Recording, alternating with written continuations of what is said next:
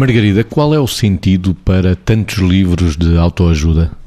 Pois a pergunta mais direta não podia ser. Eu acho que a certa altura não tem sentido. Isto eu vou responder assim direto e depois explico-me um bocadinho. Quando eu digo a certa altura não tem sentido, é porque eu distingo bastante aquela literatura que é profundamente pedagógica e que tem subjacente, para além da própria arte literária ou da história ou do que for, tem eh, subjacente a construção, lá está, da sabedoria de que falávamos ontem, de quem lê, porque a pessoa pode, para além do que lê, eh, pensar, refletir, crescer ela própria, aplicar aquilo à sua vida.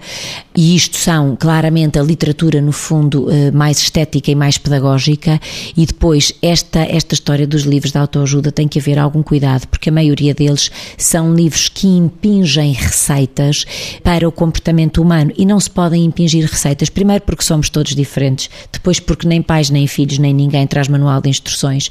e depois, porque as coisas têm que ser pensadas eh, não podem ser decoradas. Nós aqui algumas vezes temos dito que o Confúcio dizia isto, que é, eh, no fundo, eh, o que se ouve esquece-se, não é? O que se vê lembra-se e o que se faz aprende-se. E a vida é feita muito de, se calhar de uma mistura destas três coisas, porque o que se ouve várias vezes também já se, também não se esquece assim, não é? De todas as maneiras, isto para dizer que a literatura da autoajuda excessiva perde a componente uh, pedagogia, até porque muitas vezes a credibilidade da fonte ou os seus autores são tudo menos gurus, que é o que temos vindo a falar esta semana. E a verdade é que os livros de autoajuda multiplicam-se, Vitor. Sim, com o risco que a Margarida referia e uh, pegando na expressão impingir receitas que de facto não se traduzem depois naquilo que é o cotidiano de cada um e, e uh, fazendo aqui uma, uma espécie de, de pensamento cruzado à desgarrada, utilizando uma, uma. A Margarida utilizou uma frase do Confúcio e há outra que também se cruza bem com isto, que é não é o caminho que faz o homem, é o homem que faz o caminho. E os livros o que pretendem é dar caminhos feitos e impingir receitas, quando a vida é muito mais complexa que isso, é muito mais instável que isso, e o verdadeiro desafio é como é que as pessoas aprendem de facto por elas, nesse processo de, de crescimento, de com certeza de autoconhecimento e com certeza também que existem bons livros de autoajuda,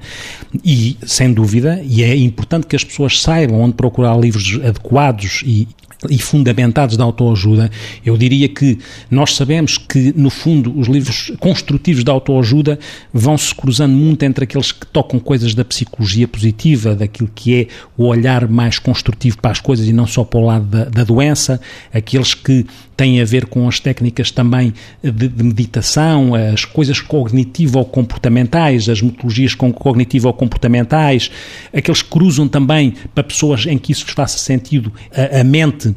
e o coração nesta perspectiva de cruzamento de coisas eh, que sejam também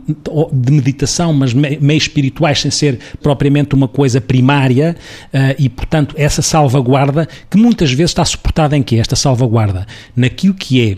para mim, as pessoas que escrevem bons livros de autoajuda, em princípio, são pessoas que têm formação uh, técnica na área, têm formação científica adequada, suportam-se em conhecimento, por um lado, é evidente que podem ter uma sabedoria, ou seja, também têm a experiência, convém ter formação, na minha perspectiva, ter uma sabedoria que vem da experiência e depois ter uma coisa fundamental, que é ter caráter para que depois as pessoas não utilizem isto só como uma forma de vender um produto que não serve a nada e que é o tal guru que pode ter aqui o impacto que é não servir o outro, mas servir-se a si. Portanto, este cruzamento entre formação, experiência e caráter, com isto tudo fundamentado, provavelmente aproxima mais a probabilidade de criar bons livros de autoajuda, mas também sabemos que o contrário existe muito.